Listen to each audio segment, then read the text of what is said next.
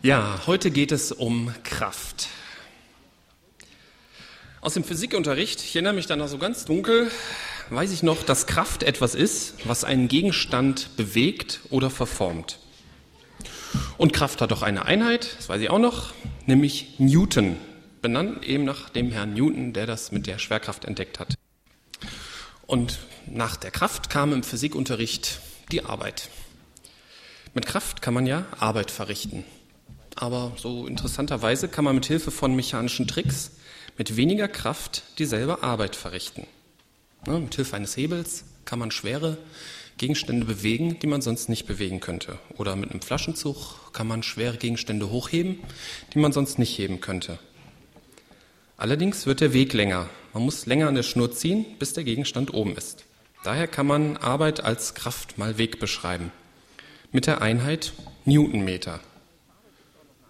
Für Arbeit gibt es auch noch eine andere Einheit, die sicherlich vielen hier bekannt ist, nämlich Kalorien oder Joule. Und manch einer säuft jetzt sicher, dass zu viele Kalorien wirklich eine Menge Arbeit machen. Aber das ist natürlich so gemeint, dass Kalorien in Arbeit umgesetzt werden können, wenn man sie verbrennt. Naja, da ich in Physik nie gut war und meine Mechanikkenntnisse sich hier dem Ende nähern, höre ich jetzt auch mal auf und kehre zu dem Begriff Kraft zurück. In der Bibel taucht dieser Begriff im Zusammenhang mit Gott nämlich recht häufig auf. Und ich möchte an einer Bibelstelle klar machen, dass Gott es nicht nötig hat, irgendwelche mechanischen Gesetze oder so einzusetzen, weil er nämlich unbegrenzt viel Kraft hat. Ich lese mal Josua 10, 12 bis 14. Damals redete Josua zum Herrn, und zwar an dem Tag, als der Herr die Amoriter vor den Söhnen Israel dahingab und sagte vor den Augen Israels, Sonne stehe still zu Gibeon und Mond im Tal Ayalon. Da stand die Sonne still und der Mond blieb stehen, bis das Volk sich an seinen Feinden gerecht hatte. Ist das nicht geschrieben im Buch Jascha? Die Sonne blieb stehen mitten am Himmel und beeilte sich nicht unterzugehen, ungefähr einen ganzen Tag lang. Und es war kein Tag wie dieser, weder vorher noch danach, dass der Herr so auf die Stimme eines Menschen gehört hätte denn der Herr kämpfte für Israel. Ich möchte mich bei diesem Text nur darauf beschränken, was Gott getan hat. Die Sonne und den Mond angehalten. Wie man sich das jetzt genau vorstellen muss, also wie es jetzt so von der Himmelsmechanik abläuft, weiß ich nicht. Vielleicht drehte sich die Erde für einen Tag nicht. Keine Ahnung. Aber es wird deutlich, was für eine unbegrenzte Kraft Gott hat. Er hat es nicht nötig, mit Flaschenzügen, Hebeln oder irgendwelchen Maschinen zu hantieren. Er hat die unbegrenzte Kraft. Er kann alles tun, was er will. Seine Kraft reicht sogar dazu aus, die Erde anzuhalten und zu bewegen, wie er es möchte. Alles aus Menschensicht Unmögliche ist bei Gott möglich. Das Wort Kraft taucht auch öfters im Neuen Testament auf und ich möchte eine Stelle im Neuen Testament dazu mit euch betrachten. 1. Korinther 4, 19 und 20. Da schreibt Paulus an die Korinther, ich werde aber bald zu euch kommen, wenn der Herr will, und werde nicht das Wort, sondern die Kraft der Aufgeblasenen kennenlernen. Denn das Reich Gottes besteht nicht im Wort, sondern in Kraft. Paulus kündigt hier seinen Besuch in Korinth an und anscheinend gab es einige Leute, die er als Aufgeblasene bezeichnet, die einiges an ihm auszusetzen hatten. Und nun will er deren Kraft kennenlernen. Hier geht es natürlich nicht um eine Schlägerei, aber vielleicht könnte man annehmen, dass Paulus mit den, sich mit den Aufgeblasenen so in der Art messen möchte, wie Mose das mit den ägyptischen Zauberern gemacht hat. Ne? Könnte eine Gemeindestunde machen, wo Paulus und seine Kritiker dürfen dann ihre Kräfte vorführen und wessen Kunststückchen besser sind, der hat gewonnen und der hat recht.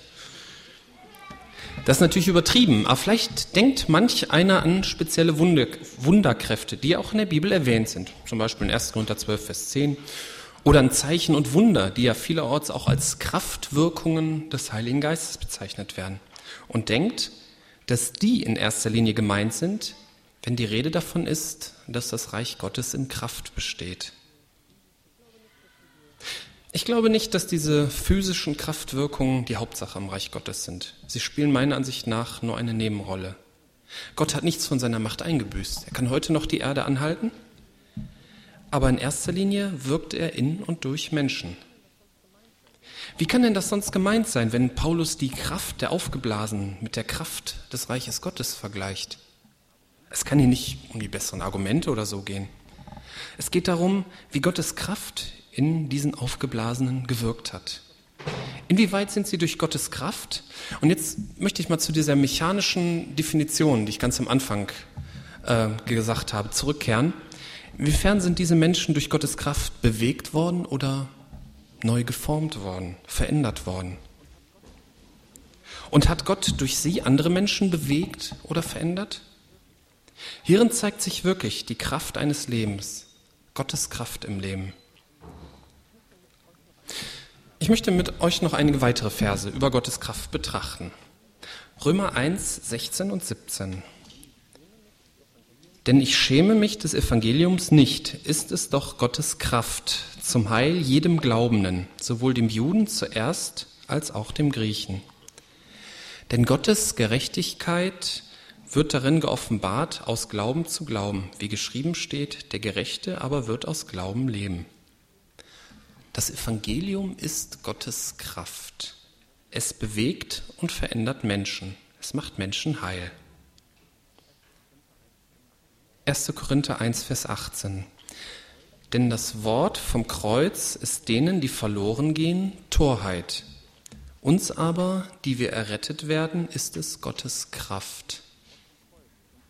Das Wort vom Kreuz und nichts anderes ist das Evangelium, ist Gottes Kraft für die, die errettet werden. Nur die kann es bewegen und verändern. Bei den anderen, die verloren gehen, hat es leider keine Auswirkung. Im Gegenteil, es erscheint ihnen völlig nutzlos und albern. Wenn Gott heutzutage viele physische Wunder tun würde, so ähnlich wie zu Jesus Zeiten, da würden bestimmt viele gucken kommen und auch das Fernsehen war sicherlich da. Das war ja damals auch so. Es sind ja viele, haben sich immer bei Jesus aufgehalten, weil die auch beeindruckt waren von dem, was da passiert ist.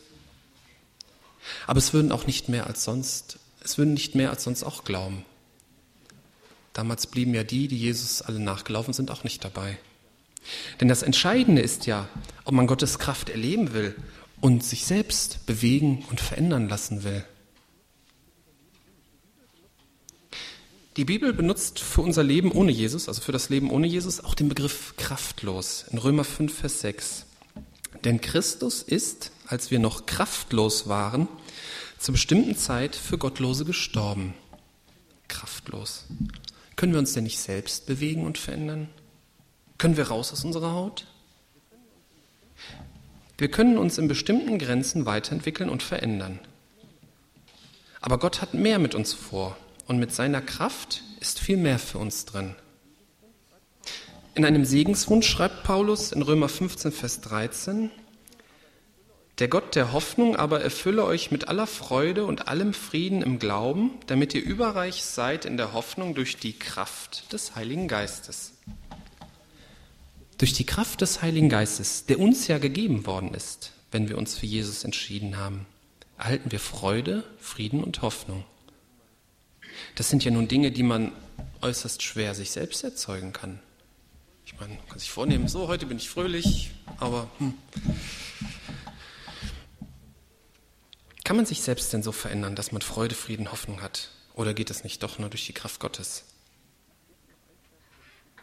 Ich möchte noch einen Vers über die Hoffnung anfügen. In 1. Korinther 15, 42 bis 44. So ist auch die Auferstehung der Toten.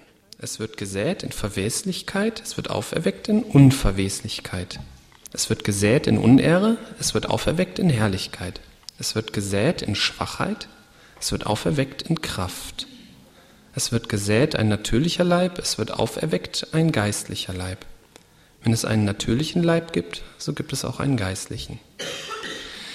Die Veränderung des Menschen, so wie Gott ihn haben will, wird mit der Auferstehung vollkommen sein. Dies wird keine Entstellung sein. Im Gegenteil, der auferstandene Mensch wird von allem Schlechten, von der Sünde dieser Welt befreit sein. Und die wirkliche Persönlichkeit wird ans Licht kommen. Gottes Kraft ist dann an einem Menschen zur Vollendung gekommen.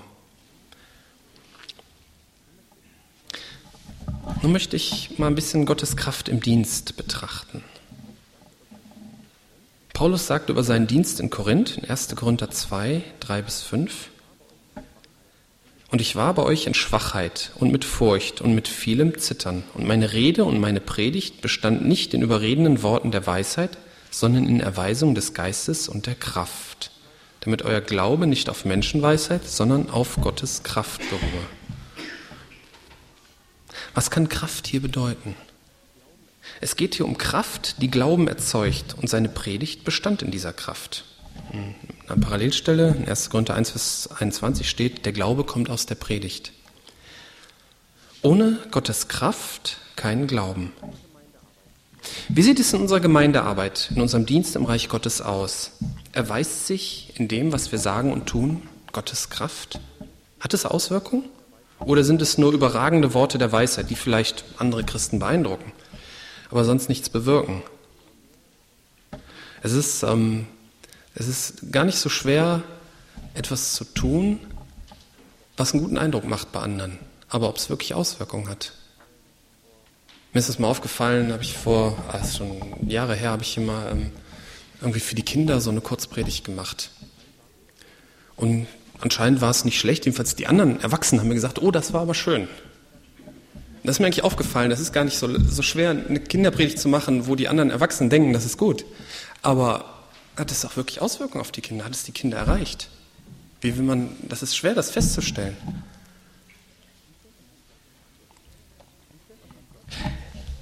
Wie stellt man fest, ob was bewirkt wird? In meinem Job muss ich selber meine Arbeit überprüfen. Wenn ich so ein kleines Programm schreibe oder ein Teilprogramm, muss ich dafür auch ein Testprogramm schreiben, das die Ergebnisse überprüft. Und, das, ähm, und außerdem kontrollieren noch andere meine Programme. Ne? Wenn das Programm dann fertig ist, dann geht das weiter, dann kommt es zur Qualitätssicherung. Und das wird in anderen Berufen nicht anders sein. Ne? Wenn man einen Tisch baut als Geselle, da guckt der Meister mal, hm, ja. Aber wie sieht es im Reich Gottes aus? Kann es eine Erfolgskontrolle, eine Qualitätskontrolle geben? Vielleicht ein Total Quality Management? Hm, und wie? Bekehrung und Bußen pro Predigt? Wenn nicht eine Buße während einer Predigt stattfindet, hat die Predigt dann zu wenig Kraft? Ich muss diese Fragen offen lassen, da ich da selber keine richtige Antwort drauf habe. Ich bin mir nur sicher, wenn wir uns persönlich von Gott bewegen und verändern lassen, dann kann er auch durch uns andere bewegen und verändern. Über die Apostel steht in 1. Korinther 4, Vers 1 und 2, Dafür halte man uns für Diener Christi und Verwalter der Geheimnisse Gottes. Übrigens sucht man hier an den Verwaltern, dass einer treu erfunden werde. Das gilt sicherlich für alle Mitarbeiter im Reich Gottes. Und das ist ein wichtiges Rezept, treu zu Jesus zu sein. Aber oft haben wir eher den Eindruck, schwach zu sein und merken vielleicht irgendwie nichts von Gottes Stärke. Ich möchte noch einen Abschnitt dazu lesen, der hat eigentlich, der war ursprünglich eigentlich auch die, die Ursache dafür, warum ich über dieses Thema spreche. 2. Korinther 12. Gerühmt muss werden. Zwar nützt es nichts, aber ich will auf Erscheinungen, Offenbarungen des Herrn kommen. Ich weiß von einem Menschen in Christus, dass er vor 14 Jahren, ob im Leib, weiß ich nicht, oder außer dem Leib, weiß ich nicht, Gott weiß es, dass dieser bis in den dritten Himmel entrückt wurde. Und ich weiß von den betreffenden Menschen, ob im Leib oder außer dem Leib, weiß ich nicht, Gott weiß es, dass er in das Paradies entrückt wurde und unaussprechliche Worte hörte, die auszusprechen einem Menschen nicht zusteht. Über diesen will ich mich rühmen, über mich selbst aber will ich mich nicht rühmen, nur der Schwachheiten. Denn wenn ich mich rühmen will, werde ich doch nicht töricht sein, denn ich werde die Wahrheit sagen. Ich enthalte mich aber dessen, damit nicht jemand höre von mir denke, was er an mir sieht oder was er an mir hört auch wegen der Überschwänglichkeit der Offenbarung. War schon ziemlich gewaltig, was er da erlebt hat. Darum, damit ich mich nicht überhebe, wurde mir ein Dorn für das Fleisch gegeben, ein Engel Satans, der mich mit Fäusten schlage, damit ich mich nicht überhebe. Um dessen Willen habe ich dreimal den Herrn angerufen, dass er von mir ablassen möge. Und er hat zu mir gesagt, meine Gnade genügt dir, denn meine Kraft kommt in Schwachheit zur Vollendung. Sehr gerne will ich mich nun vielmehr meiner Schwachheiten rühmen, damit die Kraft Christi bei mir wohne. Deshalb habe ich Wohlgefallen an Schwachheiten, an Misshandlungen, an Nöten, an Verfolgungen, an Ängsten um Christi willen. Denn wenn ich schwach bin, dann bin ich stark. Hier wird Gottes Kraft menschlichen Schwachheiten gegenübergestellt. Ne? Schwachheiten allgemein, Misshandlungen, Nöte, Verfolgungen, Ängste. Als Schwachheit hat Paulus selbst ein körperliches Gebrechen erlebt, ein Dorn im Fleisch. Was das genau war, wissen wir heute nicht. Manche vermuten, dass es ein Augenleiden war, weil er einen seiner Briefe, nämlich den Galaterbrief, mit eigener Hand mit großen Buchstaben abschloss. Vielleicht konnte er nicht so gut gucken. Ist aber auch eigentlich nicht so wichtig. Begeistert war er nicht von seinem Leiden, denn er hat ja dreimal darum gebeten, dass Gott es ihm nimmt. Und ich denke, es ist auch nicht leicht zu akzeptieren, dass man mit einem körperlichen Leiden leben muss. Zumal Paulus ja auch sehr viele Heilungen miterlebt hat. Wenn ihr das mal in der Apostelgeschichte lebt, durch Paulus wurden auch Leute geheilt. Und nun muss er selbst mit einem körperlichen Gebrechen leben. Und das ist sicherlich besonders schwer. Aus diesem Text geht auch schon hervor, dass diese Beurteilung dieses Leidens für Paulus individuell für ihn gilt. Üblicherweise würde man heute zum Arzt gehen, wenn man sowas hat. Und man würde auch für sich um Heilung beten, beziehungsweise andere bitten, für einen selbst zu beten. Wenn es ziemlich hart ist, dann kann man auch ruhig die Ältesten der Gemeinde holen. Denn natürlich möchte Gott nicht, dass über jedem Leiden dann, ach, Gott möchte nicht, dass ich mich überhebe. Das ist natürlich Quatsch. Das ist hier ein Sonderfall. Aber es gibt ja nicht nur körperliche Schwachheiten. Wenn man sich die obige Aufzählung ansieht, ne, Schwachheiten, Misshandlungen, Nöte, Verfolgungen, Ängste, dann sind das alles Dinge, wo man sich hilflos und schwach fühlt. Wenn man misshandelt wird, wenn man in Not ist, zum Beispiel hungert oder pleite ist, wenn man unter Verfolgung lebt oder wenn man Angst hat, zum Beispiel vor der Verfolgung, oder auch einfach Angst vor der Zukunft oder wenn man schwer krank ist und man hat Angst, dann fühlt man sich meist unendlich schwach und hilflos. Im Text steht hinter Ängsten der Zusatz um Christi willen. Ich denke, dass es falsch ist, Schwachheiten, Misshandlungen, Nöte und Verfolgungen zu suchen. Und das macht ja auch kein normaler Mensch. Sich selbst quälen, wie das so manche alte Mönche früher gemacht haben, das ist sicherlich falsch. Aber oft rutscht man durch seinen Glauben, wie es auch Paulus geschah, oder auch sonst, durch Lebensumstände, Krankheiten, Schwierigkeiten im Beruf, im Privatleben, in solche Situationen hinein, wo man sich schwach fühlt und wo man auch schwach ist. Schauen wir uns den letzten Vers des obigen Abschnitts nochmal an. Deshalb habe ich Wohlgefallen an Schwachheiten, an Misshandlungen, an Nöten, an Verfolgung, an Ängsten um Christi willen. Denn wenn ich schwach bin, dann bin ich stark. So ein Satz, den sagt man nicht einfach so daher. Und so einen Satz liest man auch nicht einfach nur in der Bibel, sagt dann, richtig so, Amen, Bruder, sehe ich jetzt auch so. So einen Satz kann man nur unterschreiben, wenn man im Leben die verschiedenen Schwachheiten, die ja aufgezählt sind, miterlebt und darin immer wieder Gottes Kraft erlebt hat. Das hat Paulus ja. Und anscheinend ist es so, dass man besonders nach Gott fragt, wenn man nicht mehr weiter weiß. Mir geht es manchmal so, dass ich Angst davor habe, nicht mehr weiter zu wissen. Angst davor habe, der Verantwortung der Familie gegenüber, der Verantwortung im Beruf nicht mehr gerecht werden zu können. Es liegt vielleicht generell im Wesen des Mannes, die Angst davor, schwach zu sein. Dann hat man eben nicht mehr alles im Griff und ist den Umständen und anderen Menschen ausgeliefert. Das ist ja häufig ein Problem bei alten Männern, die dann eben ganz offensichtlich merken, dass sie nicht mehr so können und die dann echt Schwierigkeiten haben, Hilfe von anderen in Anspruch zu nehmen. Aber die Voraussetzung dafür, damit die Stärke Gottes wirksam wird, ist die Bereitschaft, die eigene Schwäche zugeben zu können und auch mal schwach zu sein. Das heißt natürlich nicht, habe ich schon gesagt, dass wir bewusst Situationen der Schwäche begeben sollen, wenn es nicht nötig ist. Aber wenn wir in solche Situationen kommen, sollten wir versuchen, sie als Chance zu begreifen. Als Chance für Gottes Wirken. Denn wenn ich schwach bin, dann bin ich stark. Ich möchte das Gesagte zum Schluss nochmal zusammenfassen. Was ist Kraft? Kraft bewegt oder verformt Gegenstände. Und Gottes Kraft bewegt und verändert Menschen. Das Evangelium, das Wort vom Kreuz, ist Gottes Kraft. Und Gottes Kraft will nicht nur in uns selbst wirken, sondern auch durch uns Menschen bewegen und verändern. Und Gottes Kraft kommt in meiner Schwachheit zur Vollendung. Denn wenn ich schwach bin, bin ich stark. Amen.